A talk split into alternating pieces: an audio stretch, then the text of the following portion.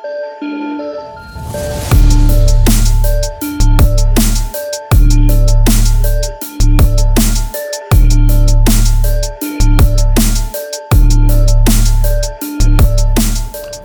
a gente fala em analisar o mercado, é, acho que um, um, um primeiro ponto que é importante é que é um exercício que a gente sempre tem que ter.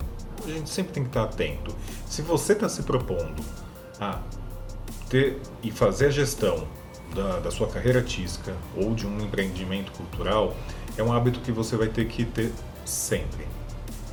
Leia, busque informação. A gente sabe que a informação a respeito do mercado cultural aqui no Brasil ela está completamente diluída. Né? É uma questão séria essa, né? que a gente não tem dados é, consolidados do, do, mercado cultural. Né? Então a gente tem dados que vêm das grandes empresas, vêm das grandes produtoras, vêm das grandes gravadoras, vêm dos grandes veículos, mas que não levam em consideração muito da produção que existe, que é feita por produtores independentes, artistas que não têm vínculos com, com associações. Então fazer, é, é, pensar em, em cruzar dados, pensar em usar dados que a gente tem desses é, de, de, pesquisas e usar isso dentro de uma realidade de um é, empreendimento ou de um artista independente, é, a gente precisa ter alguns macetes, a gente precisa entender antes de mais nada o que a gente quer, onde a gente quer chegar, para ver de que forma a gente pode usar esses números, né? E tem uma outra questão que quando a gente fala de mercado, é, em que âmbito que a gente está falando? Né? Existe o um mercado mundial da música, da cultura, tem o brasileiro, tem da cidade de São Paulo, do estado, e como que ele afeta o meu empreendimento? Né?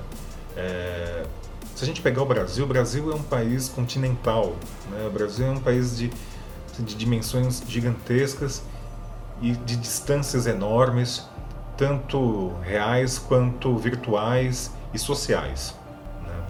Então, a minha realidade aqui na cidade de São Paulo, no centro de São Paulo, uh, os meus objetivos, uh, os projetos que eu estou desenvolvendo, um, um, um, evento como, vamos falar, essa, essa pandemia, afeta de uma forma totalmente diferente como afeta um projeto que está acontecendo em outro estado, que tem uma outra é, característica de, de, de consumo, é, com populações diferentes, né, em regiões mais menos populosas.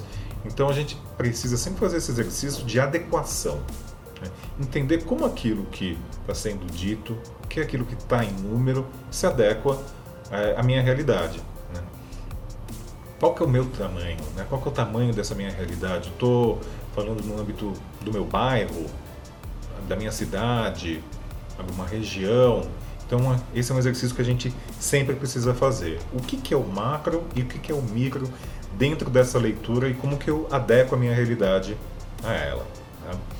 É, um pequeno produtor, um pequeno artista, e aí eu estou tomando aqui por base é, a minha experiência e que eu imagino que estou falando aí a grande maioria artistas que estão cuidando sozinhos de suas carreiras né, e pequenos empreendimentos que também contam com equipe reduzida. Né. A minha experiência foi com o mercado independente e tudo que eu vou falar aqui eu estou tentando sempre colocar na ótica desses pequenos empreendimentos. Né.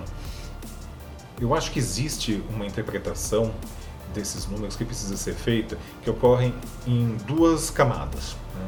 Existe uma camada é, que eu vou chamar de econômica, que é do número bruto, número duro. Né?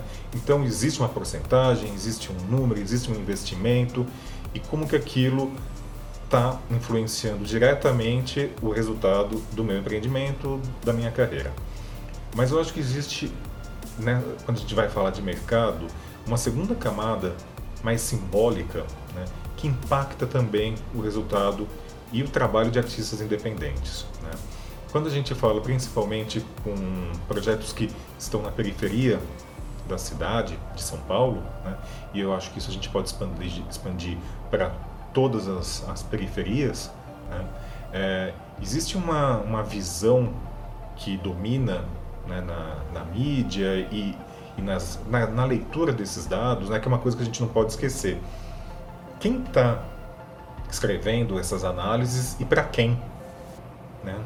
É, porque acho que invariavelmente a gente pode cair num erro de pensar, né, quando a gente fala em periferia, de incorrer num erro é, paternalista, assistencialista, né, de achar que quem está no centro, pensando na periferia da cidade, ou quem está nos grandes centros, nas grandes cidades, e levando isso para outras cidades, é, tomar um, um, certo cuidado de como isso é visto, para não incorrer naquele erro, né, não incorrer no erro de achar que quem está no centro ou em um grande centro vai chegar numa periferia ou em regiões afastadas, nas cidades distantes, é, levando a cultura, né, levando um saber que na verdade não tem absolutamente nada a ver com a realidade daquele local e a gente achar que tem, a gente tem a, a,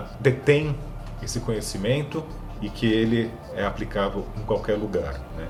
É, e também um, um, tentar encaixar realidades diversas da nossa numa visão eurocêntrica, branca, que eu acho que isso é um dos grandes motores da desigualdade que a gente tem, inclusive da fruição cultural na cidade e no, no país.